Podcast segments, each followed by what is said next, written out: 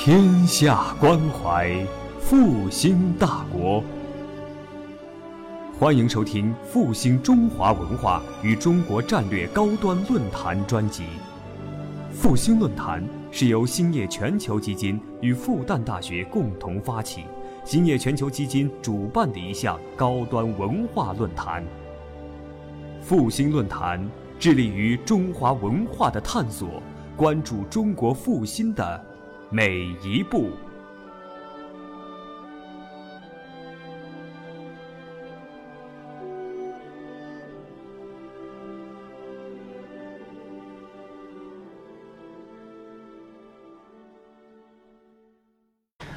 好，呃，非非常高兴到上海来，上海来过几次，但到这个呃复兴论坛第一次，啊，那么主呃非常谢谢主办单位的邀请，今天其实想跟大家谈一些自己对于儒学的一些心得，呃，题目叫后新儒家的公民儒学，啊，那么这个后后字其实。啊，意思是在时间之后了啊。另外一方面，就是对于原先的新儒家有一些不同的看法，就好像一般我们讲啊，现代化啊，后现代，后现代当然在现代化之后，但它同时对现代性有着批评啊。那么我想一样的啊，新儒家、后新儒家其实对对于新儒家还是有批评啊。当然，我一般被归位为这个新儒家。在台湾的新儒家的一般说的就港台新儒家第四代，那基本上它代表着有又是一个新的发展，所以一般我的理解上，就从这个一九啊九四我就写这个后新儒学论纲，啊或者说一九九五啊我的老师牟宗三先生过世，那么基本上也代表着新儒家的一个啊里程碑啊，所以啊。在谋兴之后，所以这个后新儒家也有在谋兴之后的意思啊。那本来我是比较不习惯用这个 PPT 档，那我想主办单位跟我说要用一个 PPT 档，我还是呃做了一下，做一下，我想顺这个说一下。他怎么懂？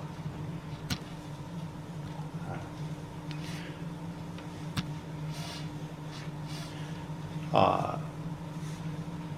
我想一般讲新儒家这个语汇，应该是从啊西方人他讲西方汉学家讲宋明就讲新儒家，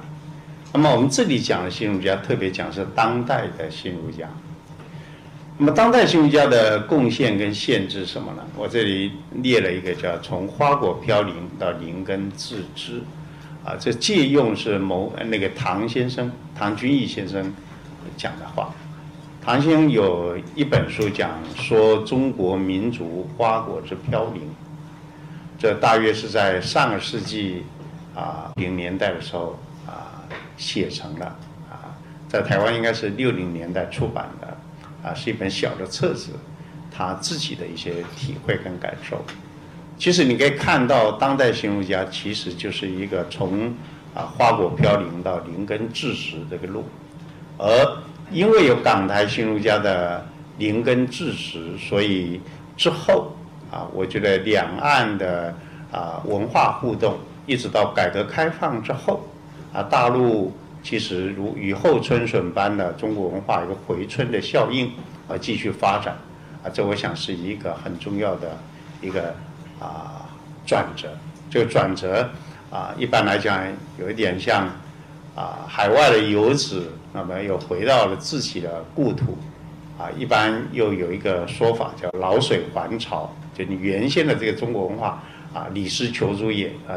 传到海外去了，传到啊港澳台啊，不止如此，还到马来西亚啊或者新加坡海外去了。那么现在又重新回来，那么这里就有一些相当长的过程需要去说一下了，我就简单说一下。当代新儒家跟中国近现代的意义危机，其实这是我借用着啊，我借用着张浩先生讲的一个一一一个话。张浩轩曾经写过啊一篇文章，叫做《新儒家与啊中国当代思想之意义危机》，啊，他就提出了整个中国啊当代。处在一个自我的迷失、存在的迷失与意义的迷失状态，所以有这个意义的危机，他必须克服这个意义的危机，因此又出现了这个所谓当代新儒家。而当代新儒家克服意义的危机，主要是啊环绕着宋明理学家的所开发出来，强调所谓的心体跟性体，啊强调性即理，强调心即理，就是程朱学派啊、陆王学派啊。就是整个民族文化至高的一个伦理精神象征的肯认，肯认你的道德良知，肯认宇宙造化根源的真理，啊，这基本上是从这个角度来确立起啊一个存在的形而上的真实，啊，把握住这样的一个真实。那么，呃，这个地方是整个当代新儒家的一个很重要的向度。那么，其实整个花果飘零之想啊，这不是说一九四九之后唐先生他们才体会到的。其实从清朝末年一直到民国初年，基本上我觉得像鲁迅的《阿 Q 正传》其实已经透露这样的讯息。啊，我常拿鲁迅的《阿 Q 正传》跟陶渊明的《五柳先生传》做对比，因为它开头很像。啊，《阿 Q 正传》开头说阿 Q 不是什么地方的人，也不知道他姓什么。也不知道他名什么，啊，因为拖着长长的辫子，啊，所以像一个 Q 字，所以叫人家叫他阿 Q，啊，那么这个《五柳先生传》开头也是说，先生不知何许人也，亦不详其姓字，啊，不过他还是有个家，住在加前面有这个啊五棵柳树，所以叫五柳先生，但是结局不同了，啊，开头有点像，这开头说。啊，不知道是什么名字，啊，不知何许人也，亦不详其姓字，这代表整个自我的迷失。啊，但是他有个家居之地，阿 Q 没有了，啊，阿 Q 最后呢，啊，跟着闹革命，然后就上了断头台，死了。那么陶渊明笔下的《五柳先生传》讲是他自己，啊，最后呢，啊，他是回到那个田园，回到天地，啊。回到上古，啊，他有一种回到整个天地宇宙的一种根源的回溯，因此而获得了一种疗愈，啊，所以《五柳先生传》啊也一样讲的是一个自我迷失存在的迷失，但是他能够找到他的田园居，能够找到他桃花源，啊，生命因此可以得疗愈，可以确立起来，可以安身立命。但鲁迅笔下《阿 Q 正传》是非得闹去闹革命不可，他最后上了断头台，啊，处在一个严重的迷失状态底下。所以整个花果飘零其实啊，点出的是，是我们啊知道了是一直处在一个啊自我否定的状态。那么这个否定的状态有阳气，有转进，有回向。那么飘零在海外的，当时有钱穆，啊，钱宾四先、唐君毅先生、牟中山先、徐复观先、方东美先，这几位先主要在香港跟台湾。那么他们基本上就是在这样的一个花果飘零、自我否定、阳气跟转进跟回向的过程里面，啊，找寻到了一个啊真正克服意义危机的办法，也就我刚刚说的。啊，基本上像唐某，啊，主要是通过宋明理学的及时发展、心学意义的发扬来克服这个意义的危机，而徐复观先生是啊，一样也回到心学，不过他对于整个中国历史有更深的批判，而钱穆先生回到整个中国史学，啊，作为他的一个安身立命的地方，啊，当然他也弘扬朱子学，也弘扬儒学，但是基本上。啊，前先有说，呃，中国历史，历史就是他的宗教，就他一个永恒的终极关怀这样一信仰。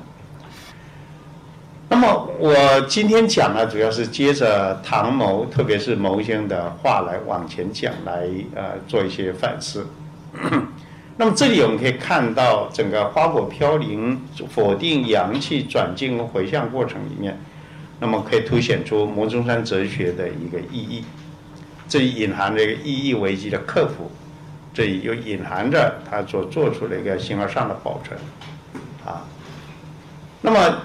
这形而上的保存通过了宋明理学家所开启的理学跟心学，啊，不论其道问学尊德性，但基本上，啊，当代形容学唐某两位先生还是以心学做核心，就是陆王心学为核心，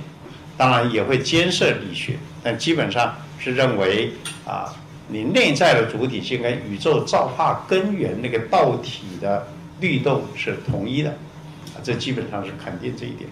所以就此来讲的话，他有做了一个在理理上做了一个形而上的保存功夫，而在此再进一步要去开出所谓的民主跟科学。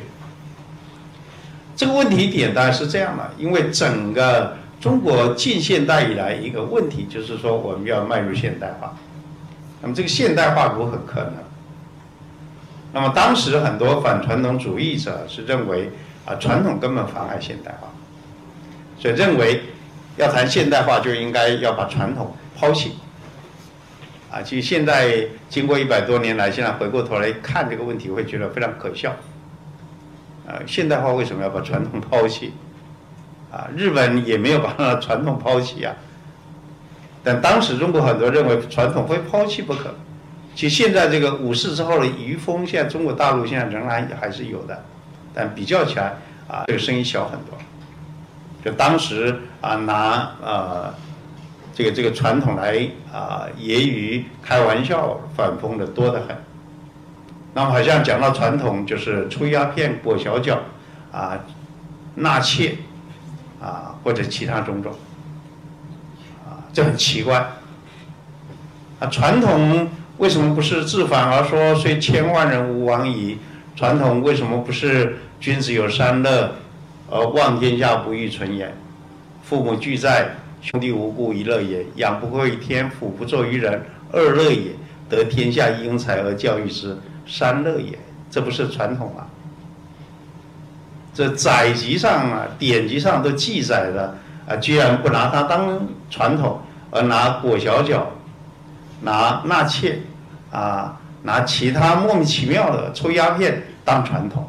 而且认为好像我们天生的就是贱民一般，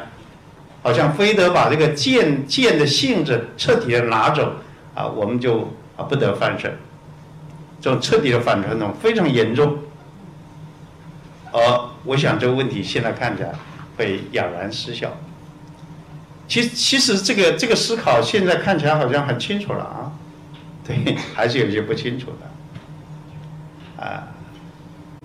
你说台湾很多人说，嗯，这个台湾啊，中国文化保保存的不错。我说台湾唯一比大陆好，就是因为它没有文化大革命，其他没有好到哪去。啊，你说那他的教育呢，好到哪去吗？我看也未必。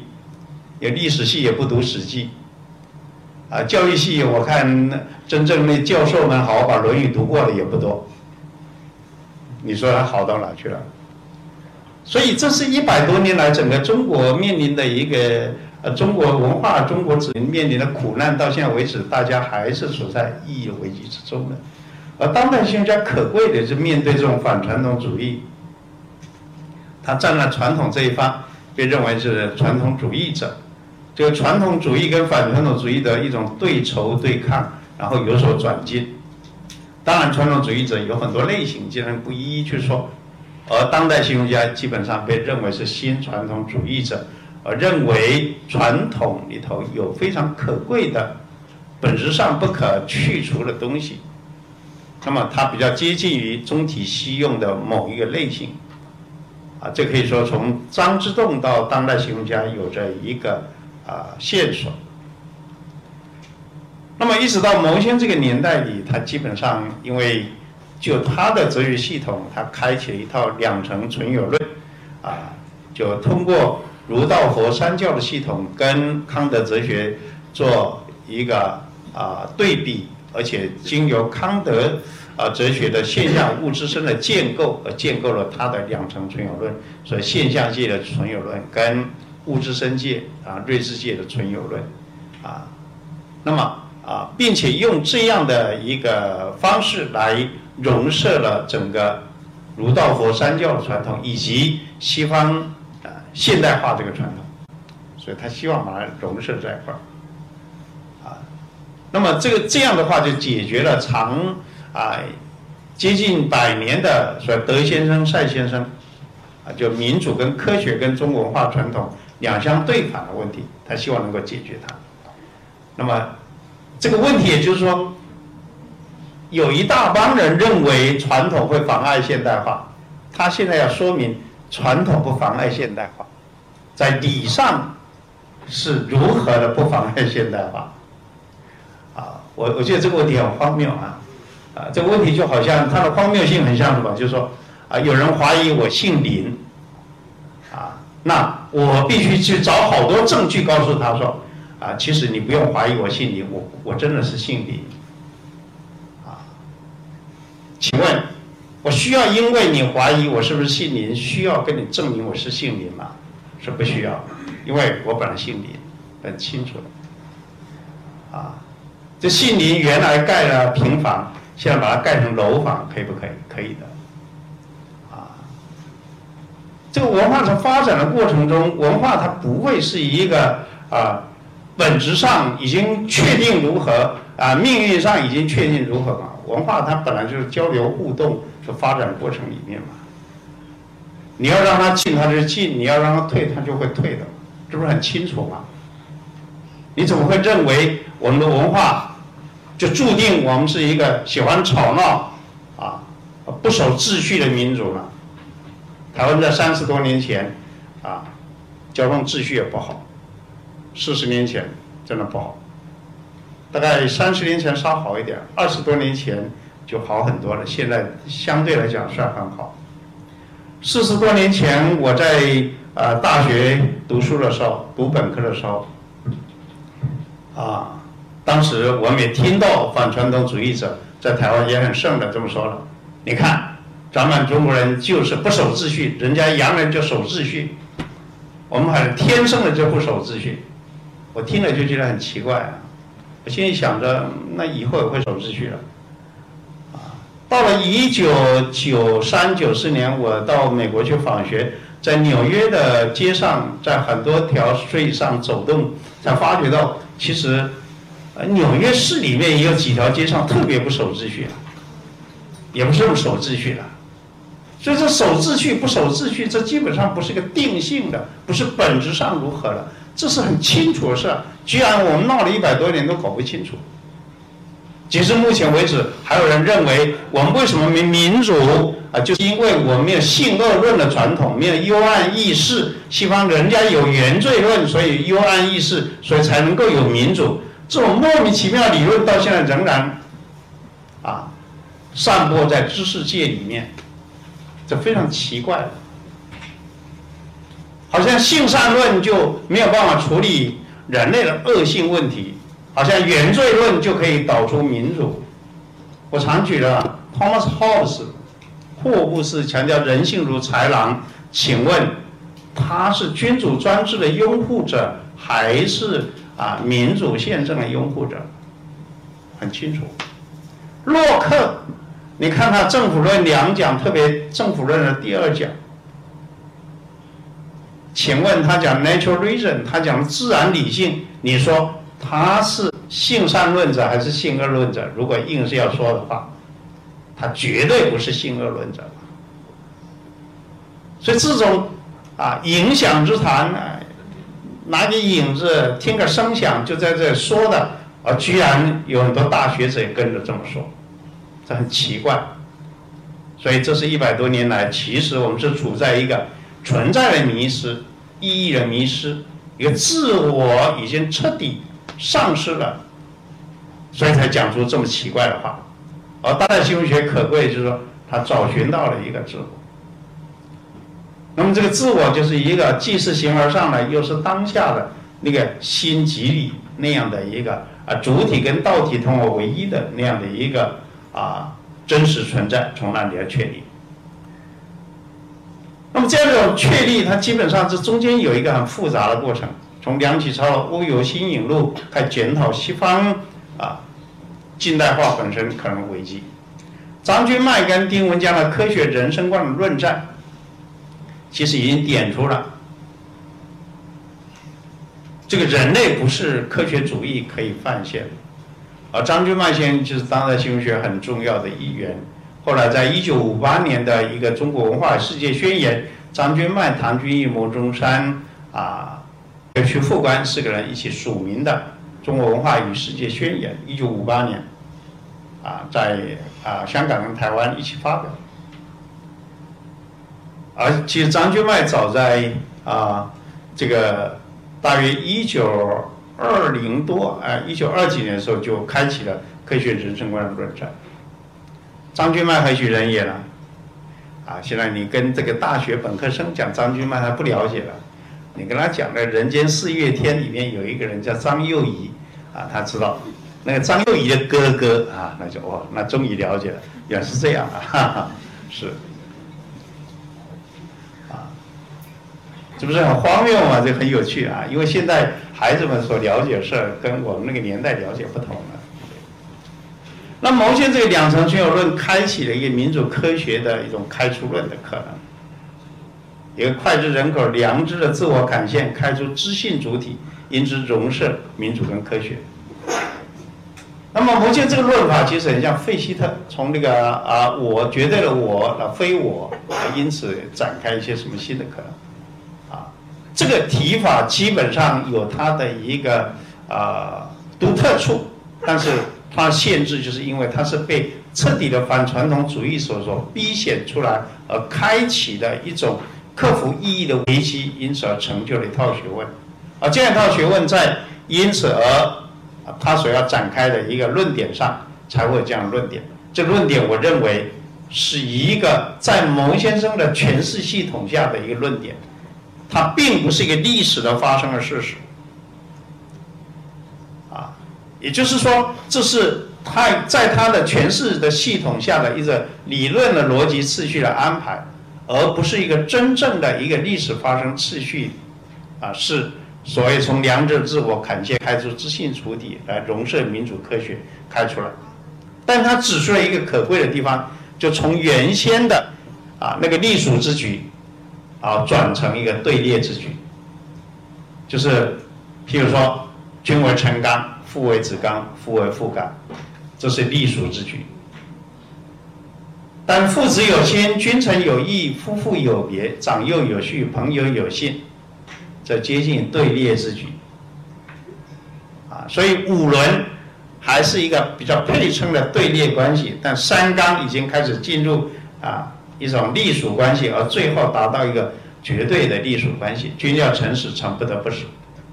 不死谓之不忠；父要子亡，子不能不亡，不亡谓之不孝。啊，这种单一的、绝对的思考方式，这其实啊，它本身后头是一个很啊非常独特的权力的因素介入。所以现在凡是做这个思考，我只要什么啊，就能怎么。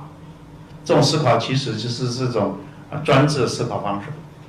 这是我们受两千年帝皇专制、父权高压、男性中心，就常说的三纲的机制化所导致的严重问题。所以现在谈新妇儒学，我一定谈五伦，不谈三纲，因为三纲是两汉以后两汉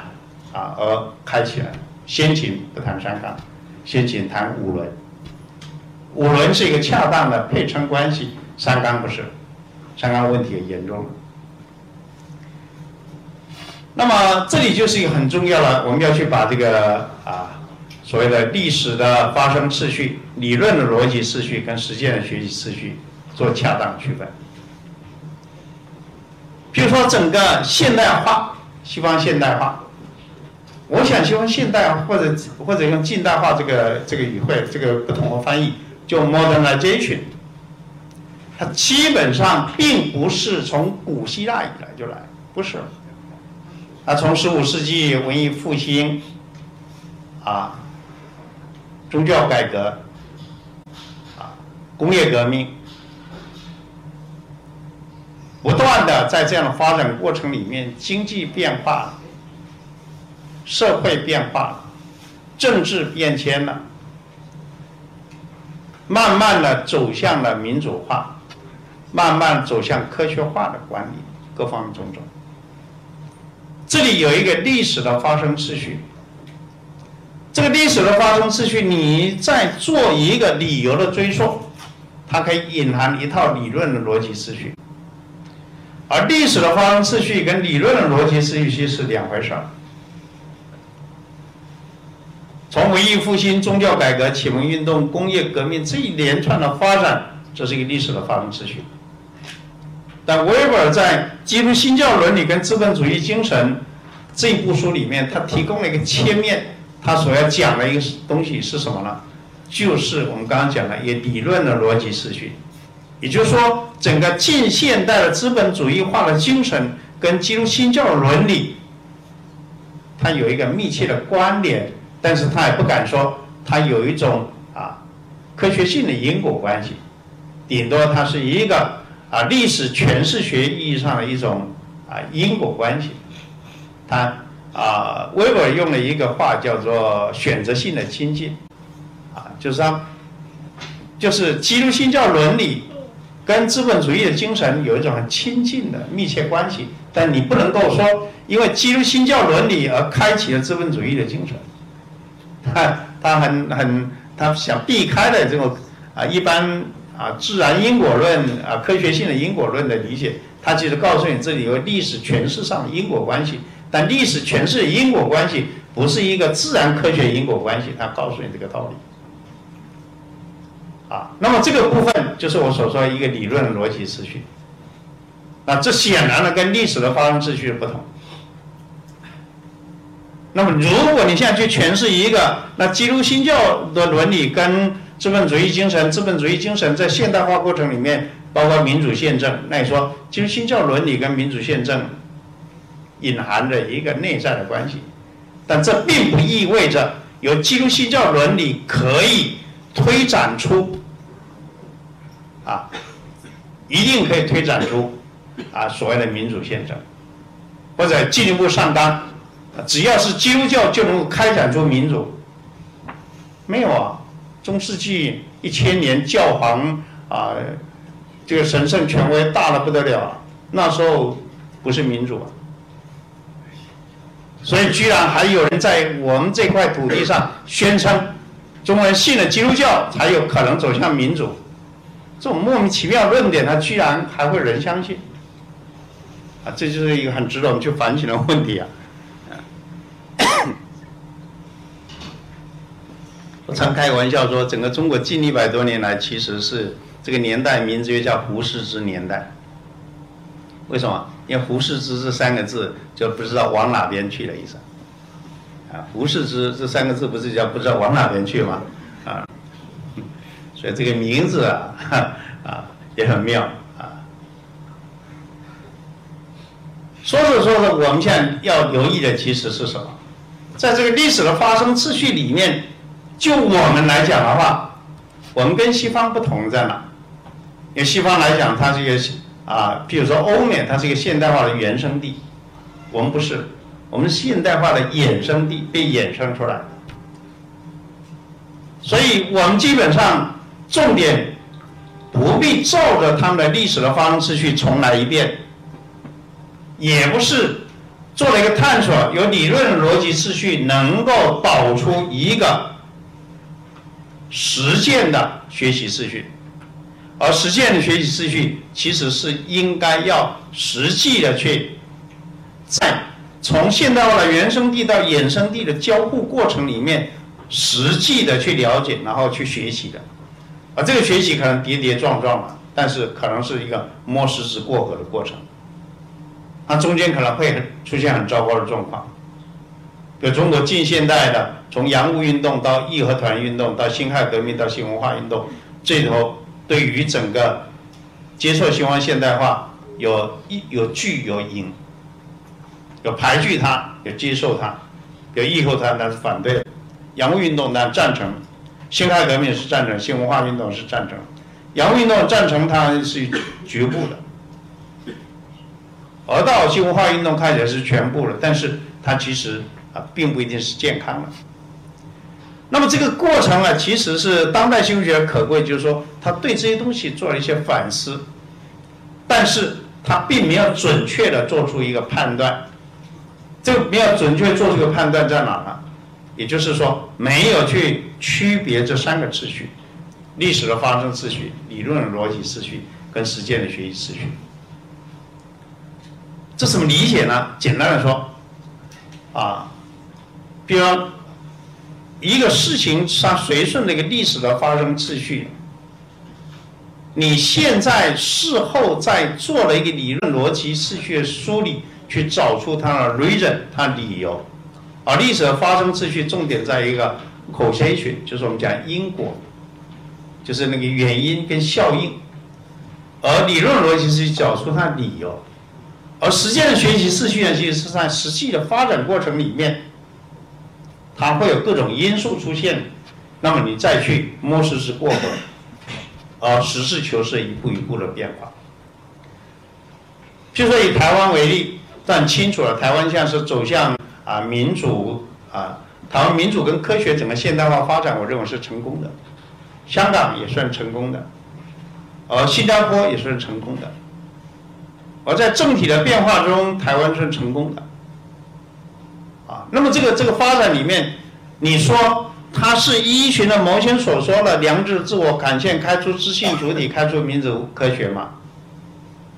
我觉得如果站在毛先系统，要硬是这么说也可以，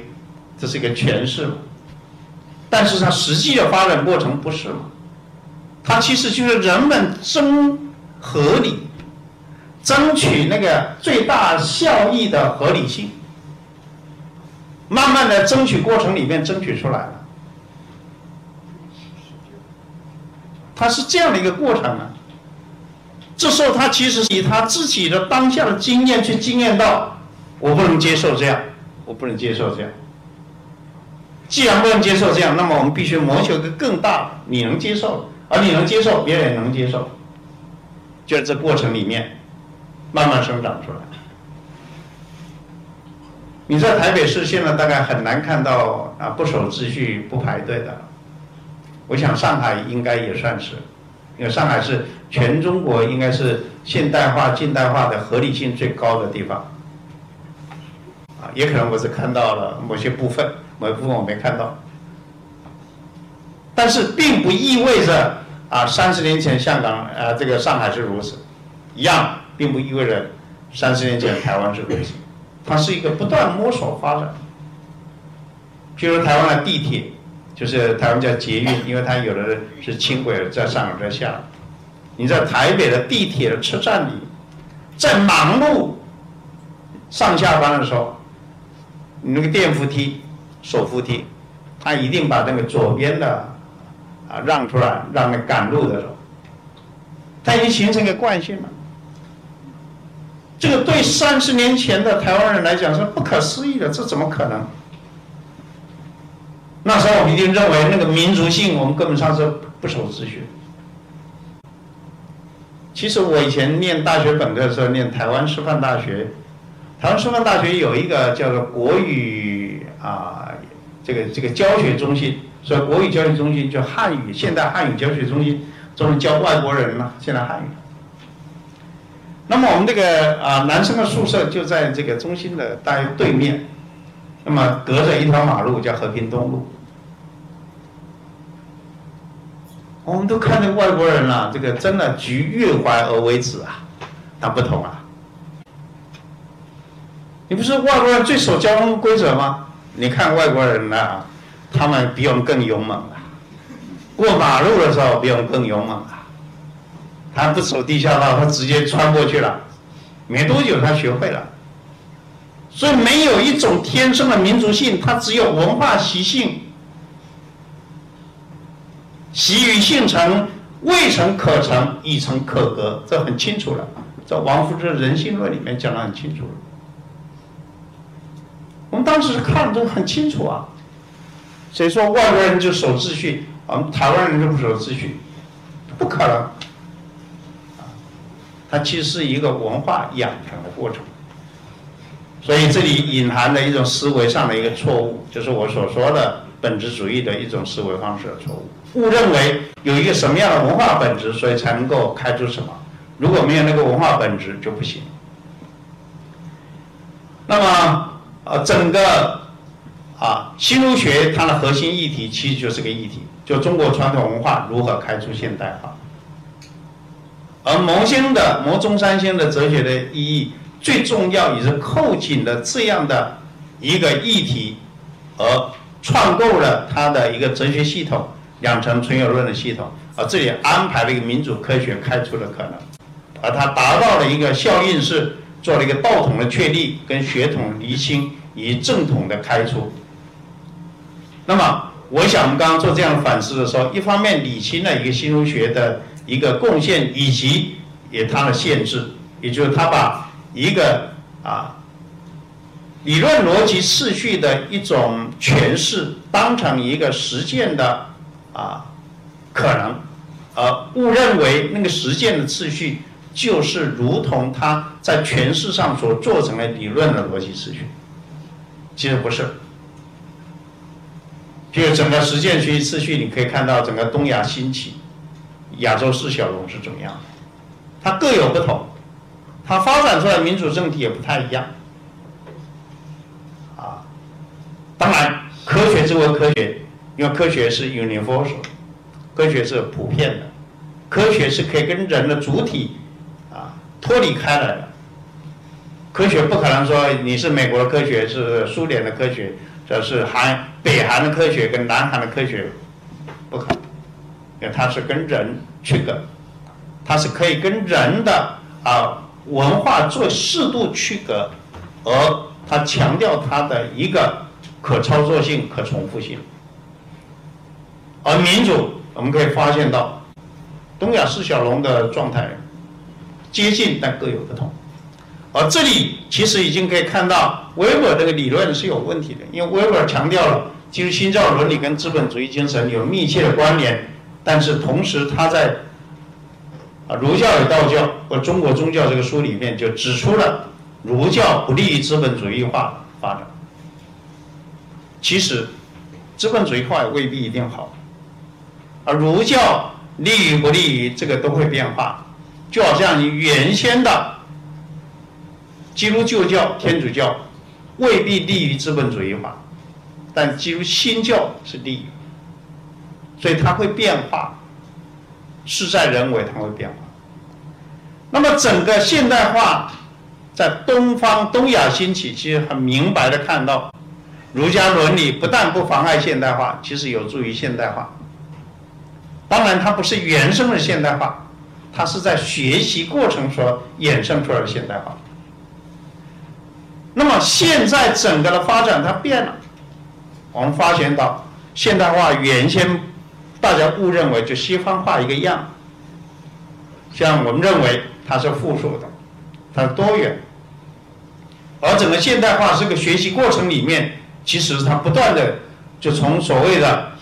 未开发、开发中到已开发，这个发展过程里面会有各种不同的方式，而这个各种不同的方式里，那么跟你的文化资源是有密切关系的。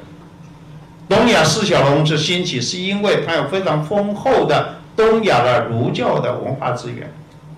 所以使得它在现代化的发展过程里面比较顺当。因为二次战后，菲律宾的现代化程度是绝对不亚于台湾的，但是为什么东亚四小龙兴起了，菲律宾是落后的？为何？因为菲律宾并没有非常丰厚的自己的文化底子，足以作为现代化在学习发展过程里面起着一个非常重要的调节性作用，它没有，所以它调剂不了，啊，而它出现很多问题。我想这就是一波一波的，我们可以发现到，它其实这个文化是必须参与进去，但是不是你文化本质上。是否适合或者不适合？文化并没有在方法论上有一种本质主义式的可以宣称本质是如何，而且它一定会如何？没有，它其实可以上可以下，可以左可以右，事在人为。这个部分其实很简单很清楚，但是居然我们闹了一百多年都不清楚。就好像我们现在这个传统主义啊，反了反了这么久，现在传统主义跑回来，又有一种思考，误认为只要把传统如何复兴起来，一切问题都可以解决；只要把经典啊能够背诵了多少以后，一切问题都可以解决。这种思考就很奇怪，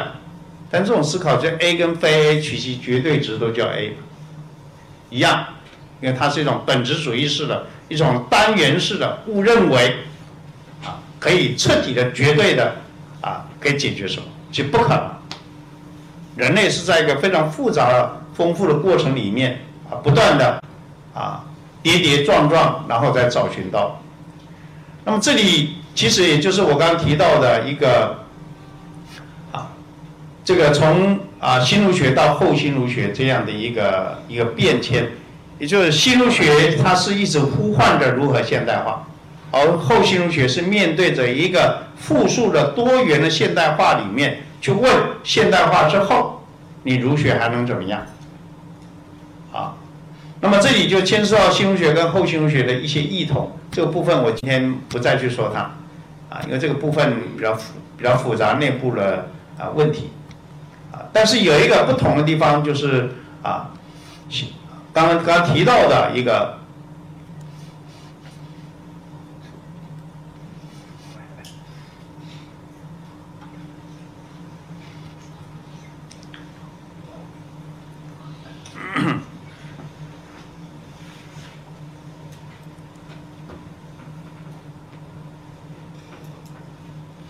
新儒学一直强调如何开出现代化，而后新儒学强调如何在现代化的过程里面重新调理。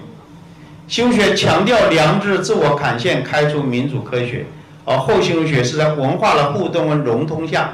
来调剂那个民主跟科学。因为并不是如何开出民主科学，而是在啊科啊民主科学的学习过程里头，你如何互动融通调剂。所以在谈所谓的啊道德实践的时候，新儒学在强调心理修养达到一个非常高的境界圆善，那么它是以圣贤教言为啊的诠释做核心的，而后心儒学，也就是我这二十多年来所强调了社会正义的公民道德要怎么样生发出来。而社会正义的公民道德跟心性修养是不太一样的，因为我们心性修养长久以来已经是被放在啊两千年的呃山冈传统下来思考，所以它多半比较面对着一个个体的心性如何修养，而忽略了社会正义，所以社会上常常误认为，又把心性修养误认为脾气的修饰。所以一个人脾气修饰的很好，就被认为呃这个人心性修养蛮好，被认为这个人道德很高。其实不一定，这个人脾气好的不得了，可能道德坏透了。啊，这个很清楚了，可能坏透了。所以不要误认为脾气很好就道德很好。这个人脾气不太好，但是他可能道德挺好。啊，因为道德是一个公共性的问题，道德不是一个你个人怎么调理你心灵的问题。这一点是很重要的。所以，我们谈这个问题就必须以历史社会整体的诠释为核心来想，啊，不能够以呃只是圣贤教言的诠释为核心，并且又回到心灵修养的境界原上里面去说，这样是不行。那么，新儒学它基本上啊，其实接受西方的这个啊近现代以来启蒙的影响，所以否定整个巫教的信仰价值。所以，对于民间的宗教各种种种认为的迷信，所以认为儒学是一个啊非常开明的，以启蒙的啊内在主体为核心的啊这样的，它跟你民间宗教或者你跟原来人的信仰，甚至认为儒学就不是宗教。截至目前为止，儒学是不是宗教啊？儒是不是个宗教都还被争议，这是毫无道理。儒当然是个教。你说的任何宗教的，它都有的。譬如说，它有没有教教团？有，它是凡以事君子立身者，皆为教团之一份子。你说他们教义有，孝悌仁义道德，忠孝仁爱、敬义和平，这都是他的教义。他们教典四书五经，他教典，他们教主周公、孔子都是，但他不是单一的。他们崇拜的对象？有敬天法祖、拜圣贤、礼敬圣贤，君子有三位：为天命、为大人、为圣人之言，都算。只是他不是西方的一神论的的信仰，不是，也不是啊佛教的所谓的苦业的解脱的信仰，它是一个人伦的教化这样的一个宗教，有所宗有所教，这个教教化意义居多，而不是崇向一神论的崇拜。我居然，我们现在还要检讨啊，儒是不是教？到现在为止都还是这么这么问的，大陆这么问，台湾也这么问，啊，包括啊新儒学的这些大师们，他们还认为啊儒学有宗教性，但是没有宗教的样子。其实有的，只是它是多元的，它是放放射出去的。所以在啊前年的十二月，也是一年一年多前。在北京的中国社科院，就中国社科院在啊的世界宗教研究所啊，这个创所五十周年，我给他们做了一个专题，就讲这个儒教是以，谈儒家儒学与儒教的区分。啊，我就主张儒是个教，是个教化型的宗教，这个觉性的宗教，不是个信靠的宗教。信靠的宗教跟觉性的宗教不同，觉性宗教重点在教教化，信靠宗宗教重点在信仰，这个很大不同的啊。那么新儒学基本上还是认为民间宗教这些东西都应该啊去除掉，啊，其实你可以发现到台湾，你到台湾去，你发觉到有一个独特，就是庙很多。寺院很多，民间宗教非常丰富。大陆以前有了，在台湾通通有了。大陆现在没有了，台湾还是有的。啊，这个它像杂草一样。我常说杂草它有一个很重要的功能，就护育着大地的水土。结果我们现在把杂草都去除掉了，这个水土就护育不住了。中国大陆为什么改革开放以后？啊，这信仰慢慢放开了以后，你可以发现到基督教的教徒为什么与日俱增那么多？因为人有一种精神上的渴求，啊，这个渴求，它有个宗教信仰的渴求，而原先的那些杂草已经彻底的被拿掉了，所以这个时候就变成了基督教以它的一个严严密的组织跟宣教的。形形态很快就取得了整个民间的信呃这个这个民间人士信仰。一九九八年我们在山东开了个会，还当了新儒学会，之后到牟中山先生家乡山东栖霞去参观。那我发觉到牟牟先生的家乡在栖霞，那么基督教天主教势力已经非常大。农村在台湾基本上是最维护着自己传统文化的地方，而现在大陆农村居然很多地方成为基督教力量最大的地方，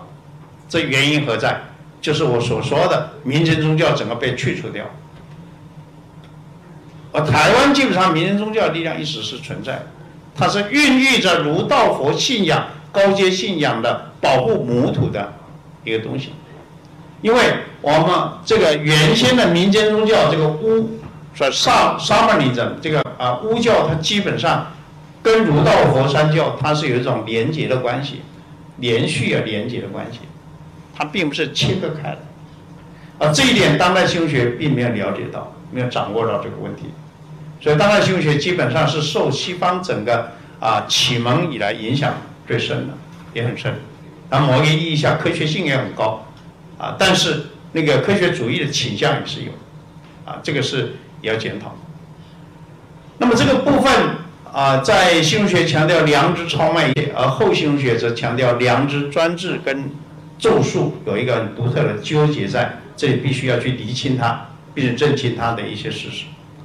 而新儒学强调了一种主体的开出，由内圣而开向外往，而在我主张的后新儒学里面，是要去检讨整个中国原先两千年的帝制三纲以来这个传统，它隐含着一个道的错置。所以，如果你没有理清这个道的错置，你光从主体要开出，啊，那是不可能的。而如何去理清这个道德措施，其实在现实上，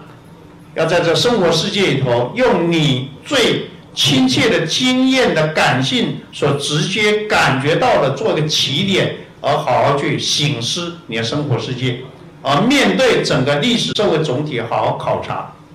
考察。而去想你怎么样迈向民主化，迈向现代化，而在这过程里面，才可能重新去调节你的一个恰当的对于自己身心灵该如何处置的问题。而有关于身心灵如何处置这样的一个问题，就是属于内生问题。这个内生问题就变成一个新的问题，就不是你原先拿着圣贤教言所说的东西当真了，你必须有个新的发展。啊，所以这个部分是一个，反而不是一个如何从内圣开出外王的问题，而是一个比较从啊外王回过来去检讨内圣的问题。所以这里我就是要强调，这是一个第三波的儒学革命。从啊原先的封建宗法、人伦为亲、大一统的周代，到帝皇专制、中君为上、大统一格局的啊秦汉以下，一直到清朝末年，啊进到民国。一九一二年，开启了一个民主宪政、公益为主、多元的一统的格局。而这个多元的一统的格局、民主宪政、公益为主的这样的一个思考，已经超过了一百年，但是也到现在为止，才慢慢的找到一个恰当的方向。而这一种必须要去检讨，检讨你理解一下孔老夫子完成了什么，第一波革命。就孔老夫子把社会的阶层概念的君子转成德性的位阶概念的君子概念，而强调在血缘性自然连结的孝悌之下去长出人格性的道德连结仁义，仁者事亲是也，义者敬长是也。事亲敬长是在血缘性自然连结下的孝悌人伦，而人格性的道德连结讲仁义讲道德，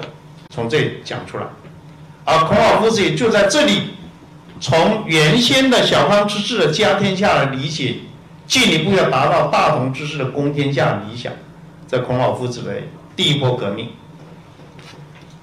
这种第一波的革命里面，其实很重要的，啊，是有一个非常高的春秋大一统王道的理想。是以孝亲为上的人格性的道德廉洁为主的，所以人人亲其亲，长其长，而天下平，叫圣王之治。但进入了秦汉大帝国的大统一，这明显的，我做了一个区别，叫春秋大一统跟帝国大统一，这两个是不同。春秋大一统是王道理想，帝国大统一是帝皇专制。帝皇专制就是原先的圣王转成了。现实上的王就变圣了，这是我所说的道德措施。本来是学问高、道德高了，应该居高位，现在变成居高位的就学问高、道德高。听说大陆这个状况现在还是有的，对，这就是所说的道德措施。所以这个问题就是一个必须要去检讨的问题。所以这个问题在检讨过程里面，我们就发现到，其实民国以来其实是要打破这个东西，但是你可以发现到两千年的不简单，两千年它必须经过一段时间才慢慢有办法掏洗。当然很明白了，现在再也不是家天下，这是已经很明白了，你必须有一个合理的程序。它不是已经不是世袭的家天下，啊，所以整个两千年的帝国大大统一，这个帝皇专制对整个中国文化影响太深了。所以现在讲恢复儒学，无论如何不能够恢复到帝皇专制、帝国大统一的这个具有所谓道德错置底下的三纲传统，必须回到更早的五伦传统。这是我一再的啊，在很多地方会讲到。所以这样的一个发展里面，我们可以发现到，从五伦到三纲，从原先相对的真实的感通，变成一种绝对的专制的服从。原先是一个恰当我与你的关系，而变成一个绝对的他对我的关系。这个我是很小的，所以你就是小我，所以要牺牲小我，他就是大我。完成大我，就造成严重的问题。这个问题就是两千年的问题。儒学，我觉得在这发展过程里面一定要学这个问题。到第三波革命呢，就是建构了一套道德形而上学，要重新开启一个新的可能，回到原先宋理学的心性修养啊，说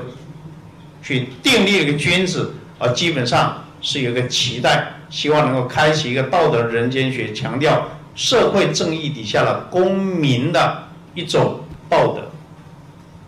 这基本上是民国以后的这样的一个发展，而这个发展截至目前为止，你可以发现到，啊，它其实已经经过了一百年，但是这一百年跌跌撞撞，终于让我们知道，啊，其实我们该更正视道德在整个存在历史性过程里面怎么发展。它不只是一个道德内在主体性问题，也不是一个道德超越形式性原理可以犯现。啊，在这样发展过程里面，我们可以发现到，我们开始要去检讨，因为两千年的帝制三纲的绝对化，使得我们原先的身心关系，从身心一如，转成以心控身的传统。包括我们对道家的理解，包括对儒家的理解，我们都太强调用心去控制我们的身子。其实，中国文化传统，不管是道家，不管是儒家，通通不是以心控身的传统，它是一个身心一如的传统。自天子以至于庶人，一世皆以修身为本。记住修身，不是一世皆以正心为本。格物致知、诚意正心，其实是修身的活动。修身的活动的理论根据，从格物致知、诚意正心，而它为的是修身。而修身到齐家，到治国，到平天下，这才是一个发生的顺序。你从修身了，才可能齐家，才可能治国，才可能平天下。但是不是你格物了才能致知，你致知了才能够诚意，你诚意才能正心，你正心才能修身，不是？你说老师明明是啊，他不是讲物格而后知至，知至而后意诚，意诚而后身修，身修而后家齐，家齐而后国治，都是而后，不，两个而后不同，一个叫本末的而后，一个叫做终始。物有本末，事有终始。知所先后，则近道矣。物有本末，本末先后只指出了一个逻辑的次序，而终始才是一个历史的发生秩序。所以，从修身而后齐家，而后治国，而后平天下，这个而后是一个历史的发生历程。但是，物格而后知至，知至而后意诚，意诚而后。心正心正而后身修，不是一个历史的发生历程，它是一个理论的逻辑诠释的先后关系，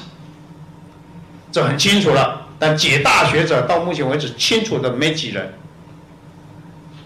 呃，上纲这个八目，它前前五目跟后三目不同，前四目跟后四目不太一样，那个而后的意义不太一样，就要懂的。这一点指出来，其实是想跟大家说，我们现在很多说法是错的。譬如说“心静自然凉”，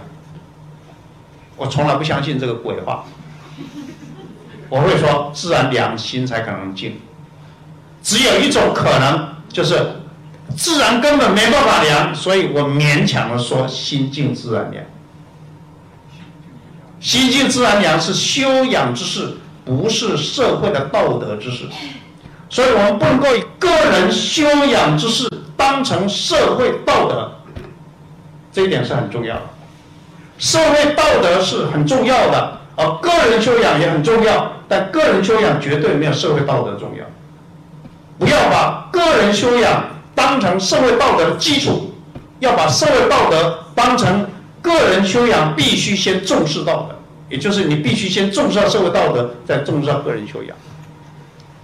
那脾气修饰那更多，更更其次了，啊，这个很重要。所以公民的正义绝对比宗教的救赎还重要，比自我普业解脱也还重要。释迦牟尼佛的可贵。就是要破除婆罗门以来的种姓制度，所以要做狮子吼，大雄宝殿里头的啊做的基本上是能做狮子吼，为了说争社会正义的，不是要你每天念阿弥陀佛就能够往生西方了，也不是上师灌顶你就会充满智慧的，更不是摸摸你的头你就能够发财的，不可能。而现在这样的佛教有多少？有，要检讨，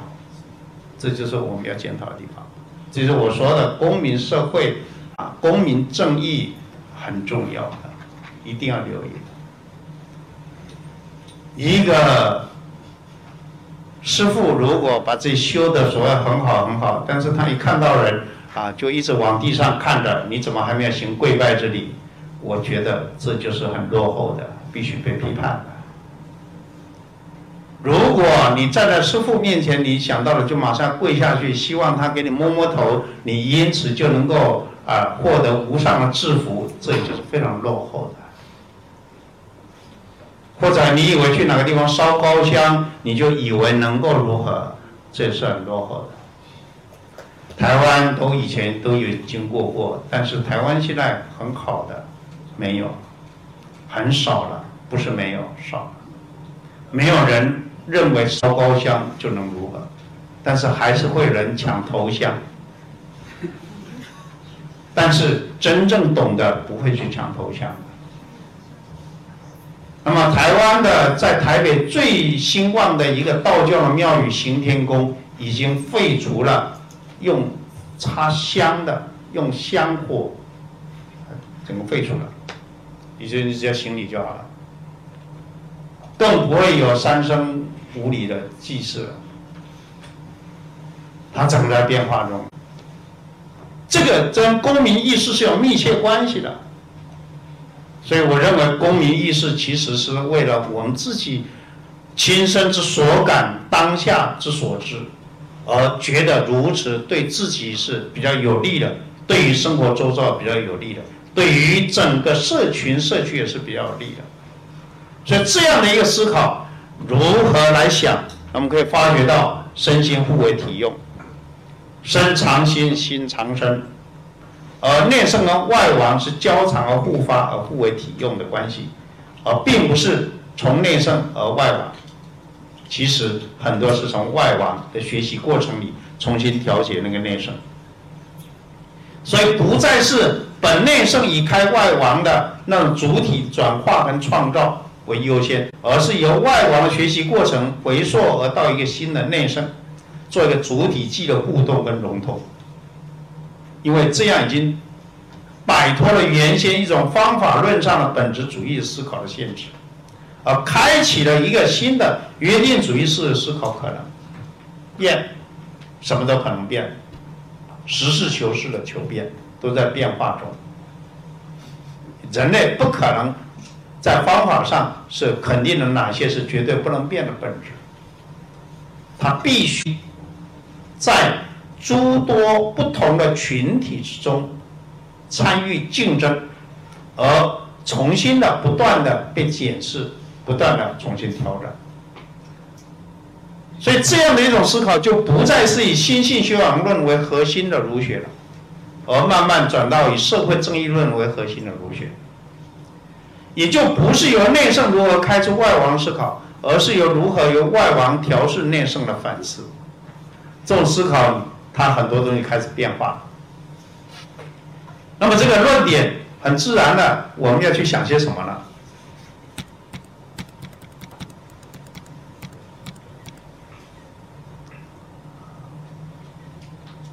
这个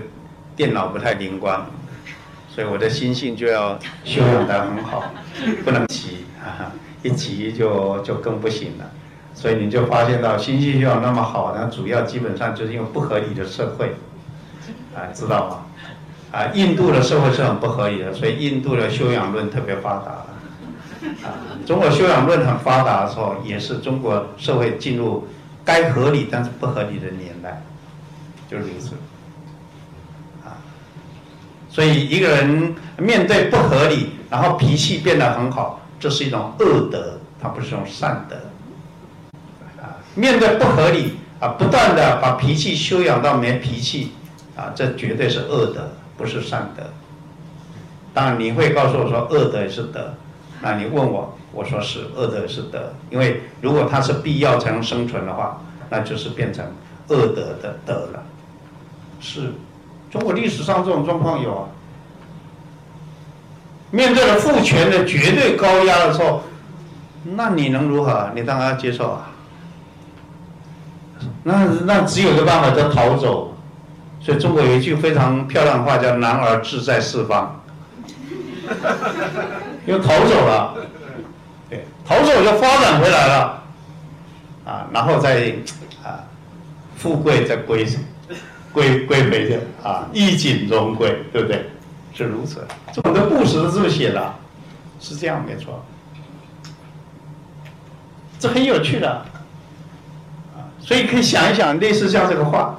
啊，它它怎么来的？很有趣的啊。所以很多事啊，包括像刚刚讲的“心性自然凉”这些话，这些话你怎么去理解啊？你？看，我现在真的把弄乱了，嗯，现在只能够慢慢的学着它。好，就这个问题。所以我今天在提倡这个公民儒学，啊，其实，啊，这就是我跟大陆一些朋友他们提倡这个儒学宪政，啊，我是提倡公民儒学。儒学宪政是要从儒学去开启宪政的，我并不反对，但是我认为啊，并不实际。我认为实际是公民儒学，在公民社会啊，你让儒学进到里面，有更多的沟通、交谈、互动，而开启一个带有啊儒学意识的公民意识，会好一点；带有人伦意义下的人权意识，它会好的。这是我的，呃，应该是我的，我我往这边来想就是。所以，从人伦孝悌、仁义道德，要长出一种在契约性的社会下的一种公民伦理，一种公民法权的权利义务的关系，要恰当去理解它。这里我们必须去了解，儒学原先在传统社会的构成是一个血缘性纵贯轴的构成，它是聚族而居、聚村而居的，而现在这个传统社会基本上已经。几乎很难存在，所以你要怎么让它有恰当的调节和转化？在原先血缘性纵贯轴底下，是一种血缘性的自然连结，跟人格性的道德连结，跟专制性的政治连结结合在一块儿。血缘性自然连结的最高的顶点，就是我们所说的父母的父。人格性的道德连接最高顶点就是圣人的圣，载制性的政治连接那个治写错了，应该是那个治，啊，治封治，专制治，啊，那个最高顶点是君，君父圣这三个，而现在不同了，现在我们不能够，而且已经不再是血缘性纵贯轴下的结构，但是父跟圣不可摧毁了。原来专制者的君可摧毁了，它变成一种委托性的政治连结。台湾是如此了，你干四年没干好，就可能被换掉；干的再好，干八年你还是要换掉，但是可能不换你的党。但干不好，你换掉，党也换掉。我台湾最近刚换，这没办法了，这叫委托性的政治连结，也就是。孙中山所说的“公仆”这个概念，你不是当官啊？官者管也，管事的叫官，没错。你是为老百姓管事了，所以官变成是公仆，公仆，公共的社群下的仆人。而人们在这种状况下，他不再是你原先的。啊，那种被专制化的政治连接所控制，是人们当家作主，以委托性的政治连接去委托一个 government 一个政府来做这事儿，而社会是依据着一种契约性的社会连接构成了一个我们所说的社会，这社会不再是从亲亲而人民，人民而爱物这样推展出来，从修身齐家治国平天下推展出来。而是在一个社会，人具有个体性的这样的一个个人参与到社会，依循着社会的契约、社会的法律，有社会的公共性而构造成的公共的社会总体这变化。这种公民社会的构成，强调了公民法权，强调契约法律，将社会结构有它恰当的权利跟义务的关系。很明显的是说，人的自我概念变迁了。如果用儒家原先那个君子概念，君子这个概念，君子之我，这时候可能更重要是一个市民之我，而不是君子之我。这君子的修养跟市民、公民的修养不同了。这个市民 city 人就像那个我们讲公民，或者翻译成市民了。而在原先，君子修养讲君子喻义，小人喻利；君子怀德，小人怀惠。人不知而不愠，不亦君子乎？君子忧道，不忧贫；谋道，不谋食。君子是士，是大夫，是大丈夫，是以天下为己任。而大丈夫居天下之广居，广居者仁也；立天下之正位，正位者礼也；行天下之达道，达道者义也。仁义礼。讲礼有三本：天地者，生之本也；先祖者，类之本也；君师者，治之本也。这是挺好，你到现在看还是很有意义的。但是它必须向前迈进，开出。但是不是你把这套搬到现代社会就可通了？不可，不可通。它也不可能通。相对君子来讲的话，你做一个公民，你是市民，可能当以社区为己任，以小事为要事。什么小事？啊我记得在很多年前，我应邀到这个台湾的这个啊啊，有一个就是公务人员，他有一个啊职称要升阶的一个一个培训。他培训有六个星期，我给他们讲一堂课三个小时，讲当公务人员应有的人生哲学。那么我记得那是礼拜一的下午，啊，一点到四点，那一样啊，有个麦克风，有也有这个夹在这里的，啊，大陆叫围麦，台湾叫小蜜蜂。那我是习惯用这个小蜜蜂，呃，因为它就可以在黑板上写字。我那时候还不习惯用这个 PPT 档。哎，我一一上去这个不能用，那我我就呃坚持，我叫他你们把那个电工找来。结果他花了两分钟就修好了，那电池没有了，换掉就好了。我就问他，啊，问问这个班上的，包括那个有辅导员。他说：“老师，我问他这多久了？他说现在是第五个星期了，啊，前四个星期就这样了。那大部分的讲师来了就要用，不能用也就放下了。只有老师你没放下。我说对，因为我佛教的不太了解，所以都不放下。啊啊啊！他们能放下，我就不放下。我两分钟就处理好了。我说这两分钟就可以处理好的事儿，居然换了放了四个星期。哎，也可能你这时候还多问了一下，人家认为你修养不好呢。在我们华人世界不是常这样吗？你如果面露出不悦，人家就是劝你修养不好。我认为不要面露出不悦，你要实际去处理。但是你忍住啊，面露笑容，然后你又不去处理，这叫德性之恶。你要用它很好啊，就你忍受不用它，你这样一个好的东西不能发出功能来，这就是一种恶啊。这就是我所说的，要以小事为要事。台湾做这个事儿多得很啊，我们都是其中的。一小分子，我就想跟大家说，这就所说的公民如血，就从这里做。我举过很多例子，都是这些小事，而这些小事有没有意义？没有伟大的理论的意义，在实践上它很真实。我有一次在火车站等火车。没赶上那一班火车，就要等了一个钟头等下一班。我就开始发挥我的公民意识的功能啊，人发觉到，哎，这夏天很热，台湾叫冷气，这边叫空调，哎，这个冷气还蛮够的，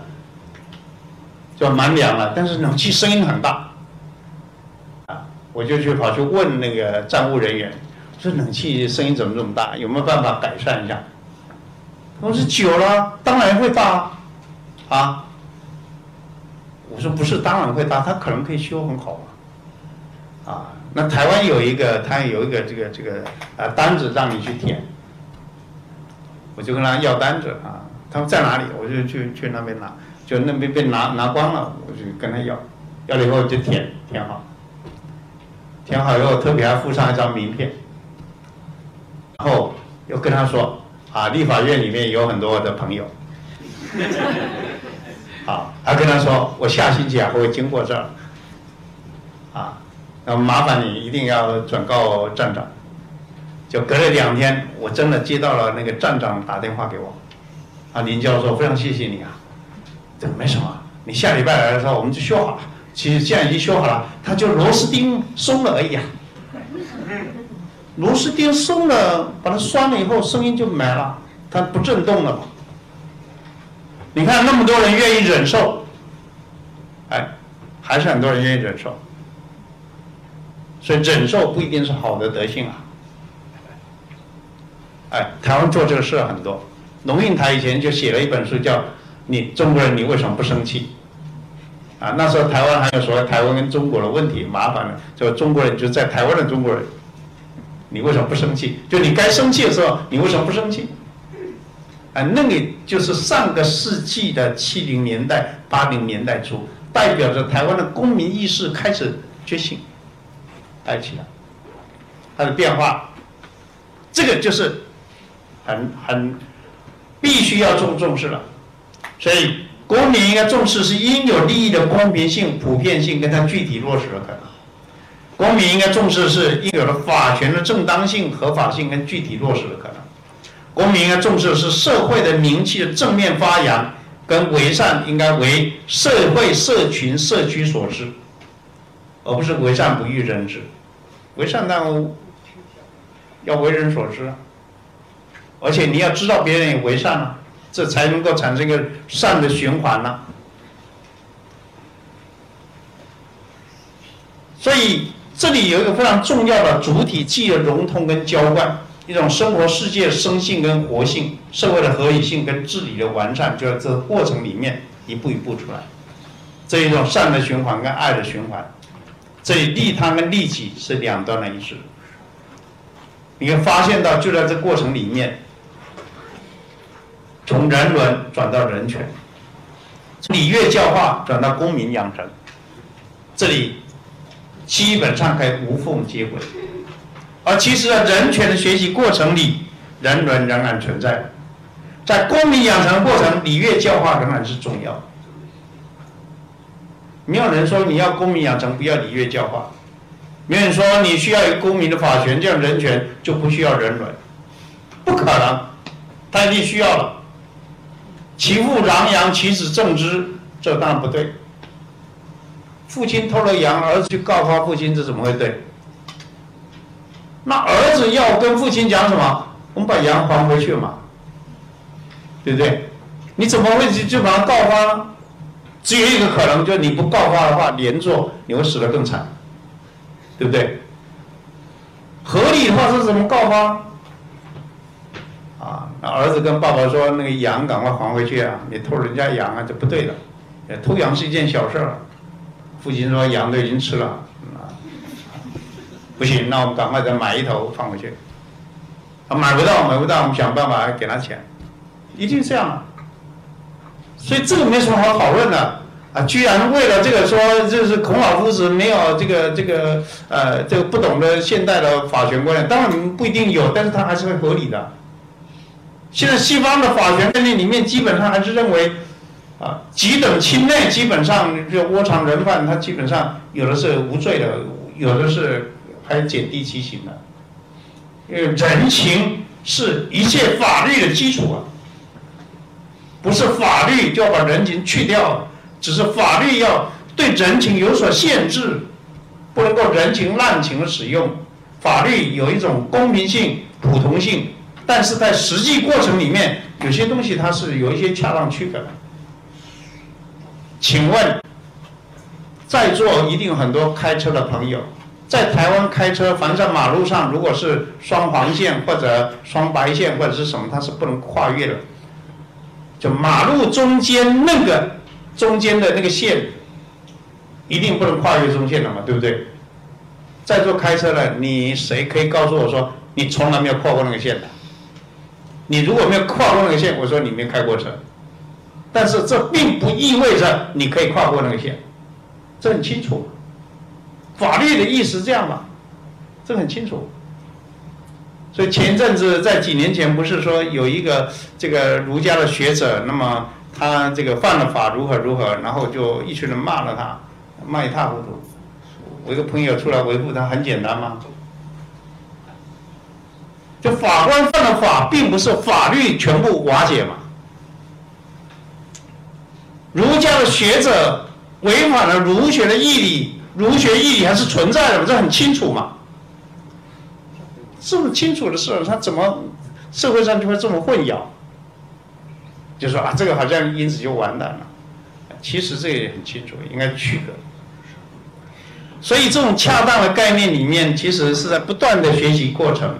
而不断的啊，就是我所说的从啊外王到内圣的一个学习过程里面。而其实内圣跟外王，它其实是一个啊通贯唯一双向互动，就如同身心的关系，也是一个通贯唯一双向互动的关系，并不是以心控身的关系。并不是由内圣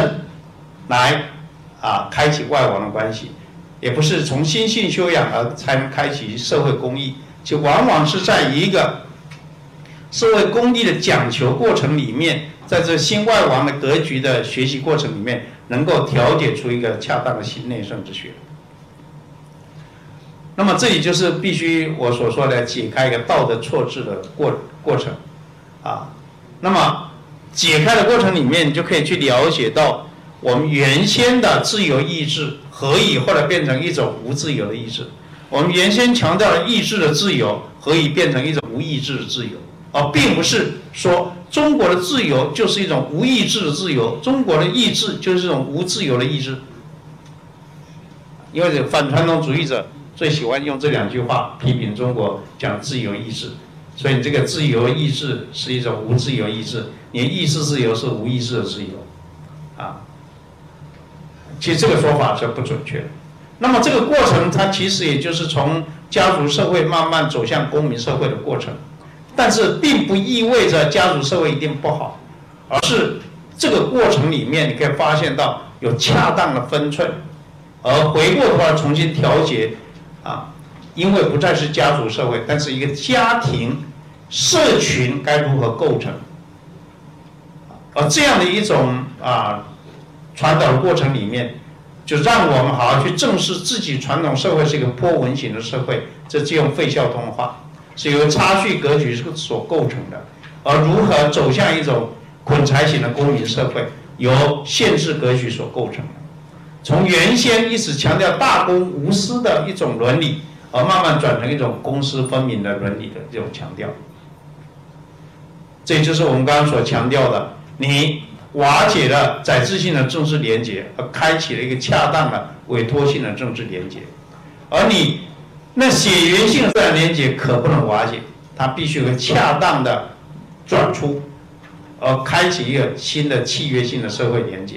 这才是恰当的。而这样的公民社会是既注重公共性、普遍性，也重视具体性、个别性的，这样的公民伦理教养。其实是为善可以为人知的，啊，这时候强调的功德性的功德，远比以前佛教所说的那个啊，你那个内在因的那个功德还重要，啊，所以这个部分我是觉得社会的功德是比什么都还重要。的，这也就隐含了一个解开了两千年帝皇专制的道德错置、三纲极致化的问题，好，慢慢开启一个新的公民社会的可能。这大概就是啊，我一直在强调，而这样的一个可能，其实我们可以发现到现代化、现代性，它可能就摸索我们在自己的学习过程里面摸索新的东西，而它可能参与到全球化里面，它是一个多元的一统的关系，不是原先那个啊 globalization，而是 globalization 是在地的全球化。重视你的在地性、你的地区性、本土性，而开启一个新的全球化，而不是齐啊齐头平等的一种普通性的全球化。而在这样的一种过程里面，我们反而可以好好的重新正视，譬如说我们整个中华民族永生的奥秘，孝悌慈，这我常强调，孝是对生命根源的一个尊敬。崇敬，悌是顺着生命根源而来横面的展开，慈是顺着生命根源而来的继续的纵贯的延伸，这一纵一横的关系恰当。而我们这里就强调一种包容差异，饱和太和，太和所谓道，它是一种至高的和谐，也是至大的超差差异。而这时候我们就可以好好去了解到我们这个哲学里面。强调天地之大德约生的意义何在？这种包容差异的哲学，强调回到存在本身。那包括我们啊生活上的例子，我曾经啊拿它做一个比喻来讲那个东西文明差异，比如说叉子与筷子，啊筷子与叉子差异。叉子是主体通过一个中介者强力侵入客体控制客体，筷子不是。筷子主体通过中介者连接客体构成整体，达到均衡和谐，才敢举起那个客体。这筷子学问大，啊，筷子是一种和谐的哲学，一种总体的思考。所以，整个世界变了，不再是一个普通的全球化，重视普通性、一致性、统一性，而是个在地的全球化。重视在地性、差异性跟和谐性的变化太大，所以不再是如何的去控制，如何的去啊征服，而是交谈、互动跟融通。而这样的一种公民的啊教养，它其实比你啊去把多少经典背起来。比你信服着某一个经典的权威，或者比你信某一个啊现实上的权威还重要，也在交谈、互动、融通过程里面学习，而我们就用这样的方式来学习经典，用这样的方式在生活世界里面，在学习，在成长，在面对更多的发展可能。就好像我今天来这儿，啊，其实很需要的、很重要的，也是要跟大家展开更多的交谈、互动跟融通。所以主办单位跟我说，只能够讲一个半钟头，所以我就尽量的控预了，啊，这个时间，现在果真超过了一点点，啊，现在。我已经用掉一个小时三十三分钟了，啊，我就讲到这儿，然后之后我们展开交谈、互动和融通，好不好？谢谢大家。